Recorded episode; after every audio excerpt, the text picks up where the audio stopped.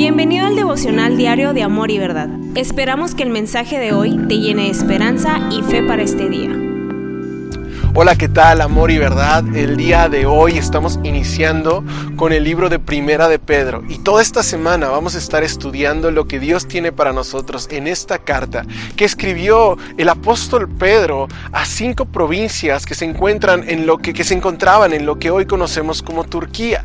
Y, la razón por la que les escribe es que ellos son cristianos perseguidos, que están sufriendo persecución, que están sufriendo opresión ah, por parte del imperio romano. De hecho,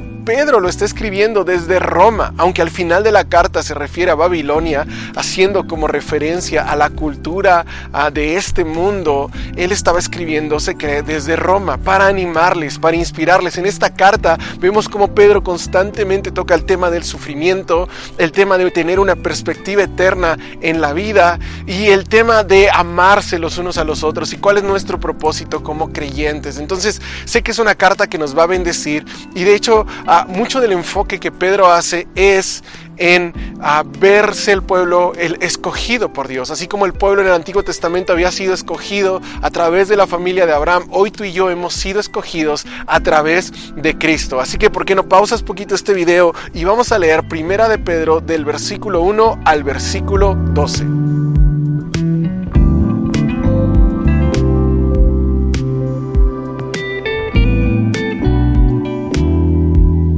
Quiero empezar por el versículo 3, 1 Pedro 1.3, que dice, bendito sea el Padre el Dios y Padre de nuestro Señor Jesucristo, que según su gran misericordia nos hizo renacer para una esperanza viva por la resurrección de Jesucristo de los muertos. Y sabes, aquí la palabra renacer que utiliza Pedro es la misma palabra que Jesús usó con Nicodemo cuando le hablaba que él tenía que nacer de nuevo. Y sabes, la resurrección de Jesús nos dio la capacidad de poder nacer de nuevo de poder no solo cambiar, porque Jesús no solo te cambia en una mejor persona, Él te hace una nueva persona.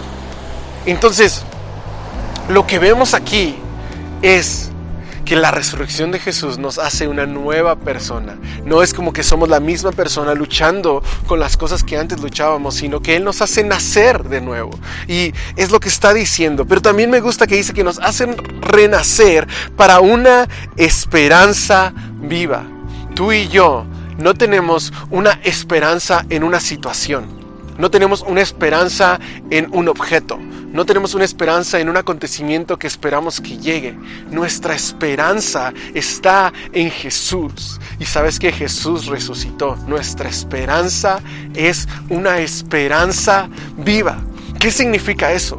Que no importa lo que esté pasando a tu alrededor, tú tienes una esperanza viva. No importa si las cosas fallan, si las cosas se pierden, si aún perdemos seres queridos, nuestra esperanza está viva, ¿sí? Eh, no es una esperanza temporal, es una esperanza viva, una esperanza que no termina. ¿Sabes?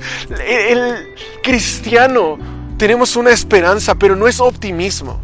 No es nuestra esperanza, no es optimismo en tratar de ver el lado bueno a las cosas. No, nuestra esperanza es una clara visión de lo que va a pasar en el futuro. Esa es nuestra esperanza. Y porque sabes, hoy puede ser que tengamos sufrimiento, hoy puede ser que tengamos problemas, pero podemos estar seguros que esta no es nuestra condición final. Que al final tú y yo vamos a estar con Jesús en nuestra esperanza eterna. Finalmente estaremos con Cristo para siempre. Esa es nuestra esperanza viva y nadie nos la puede quitar. Ahora, tú y yo estamos en un tiempo entre dos paraísos. No sé si lo habías pensado. Pero cuando Dios creó a Adán y Eva estaban en el paraíso, pero luego ellos pecaron y el pecado de Adán y Eva no separó de Dios. Después estamos esperando esta esperanza viva cuando volvamos a estar con Jesús para siempre. Entonces estamos en medio de estas dos situaciones ideales. Pero en medio de estos dos paraísos nos toca vivir un tiempo difícil, afectado por el pecado, afectado por la maldad. Ahora, ¿cómo debemos vivir este tiempo? El versículo 3 también lo dice, ahora vivimos con gran expectación. ¿Cómo vives tú? Porque mira, puedes escoger vivir con frustración o con expectación. podemos vivir frustrados y doliéndonos de todo lo que debería de ser y no es. Es que esto no debería de ser así. Mi vida no tenía que haber ido por este rumbo. Ah, la economía no tendría que haber funcionado así. Mi negocio no tenía que haber pasado esto. Mi familia no se tenía que haber deshecho. Y puedes vivir frustrado y decepcionado por lo que debería de ser y no es.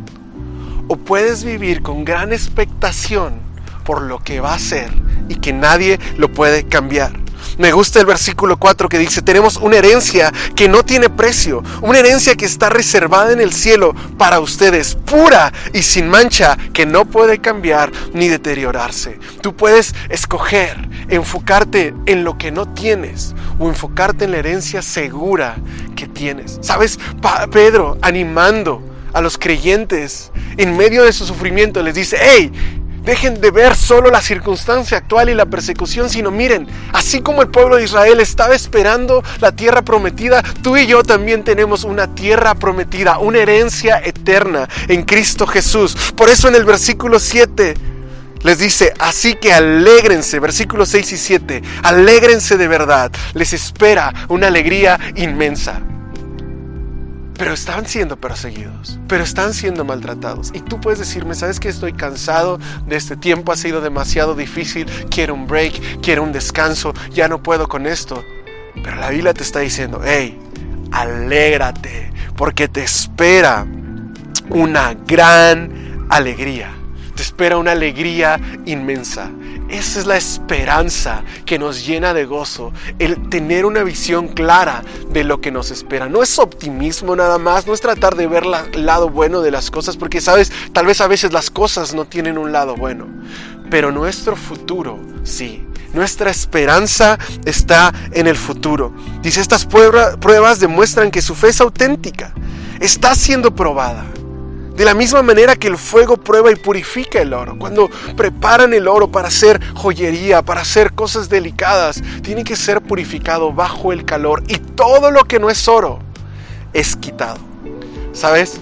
Nuestros tiempos de prueba, nuestros tiempos de dificultad purifican nuestra fe. Y todo lo que no proviene de la fe es quitado. En esos tiempos de prueba podemos aprovecharlos como un tiempo para ser purificados, ¿sí?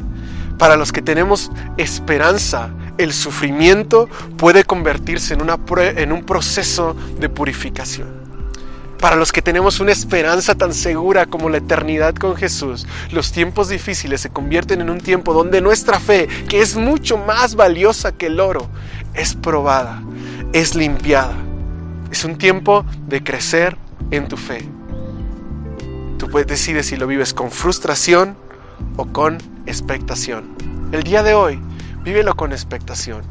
Levanta tus ojos y pon tu mirada en la eternidad, en esta herencia que no se echa a perder, que no se descompone, que nadie nos la puede quitar. Y vivamos llenos de expectación por lo que Dios tiene para nosotros en el futuro y podemos gozarnos hoy. Y mira, entre más te acostumbras a poner tus ojos en la eternidad, la eternidad entra a tu vida en el presente. Entre más llenas tu vida, tu corazón de esperanza en el futuro, tu corazón y tu vida se llena de esperanza en el presente. Así que levanta tus ojos y llénate de expectación. Gracias por ser parte de este devocional. Si te gustó el contenido, suscríbete y compártelo.